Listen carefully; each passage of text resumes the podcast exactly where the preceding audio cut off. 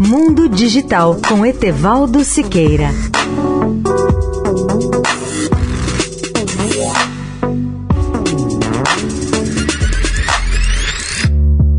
Olá, amigos da Eldorado. O novo foguete da NASA é a nova esperança para a agência espacial, em especial para o projeto de retorno à Lua, 50 anos depois do projeto Apollo.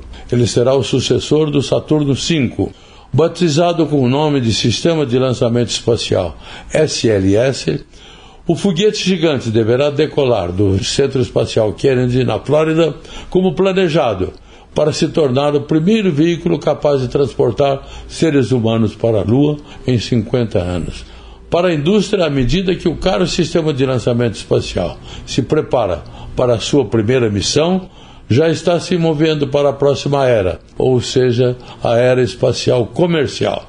Isso poderá significar algo ainda mais relevante: o final da antiga maneira de fazer negócios da Agência Espacial dos Estados Unidos e o início de uma nova era para a cooperação comercial e internacional no espaço.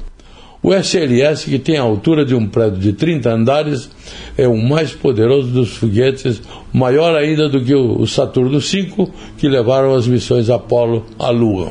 É um monumento à grande ambição espacial. Leia o artigo no portal mundodigital.net.br. Etevaldo Siqueira, especial para a Rádio Eldorado. Mundo Digital com Etevaldo Siqueira.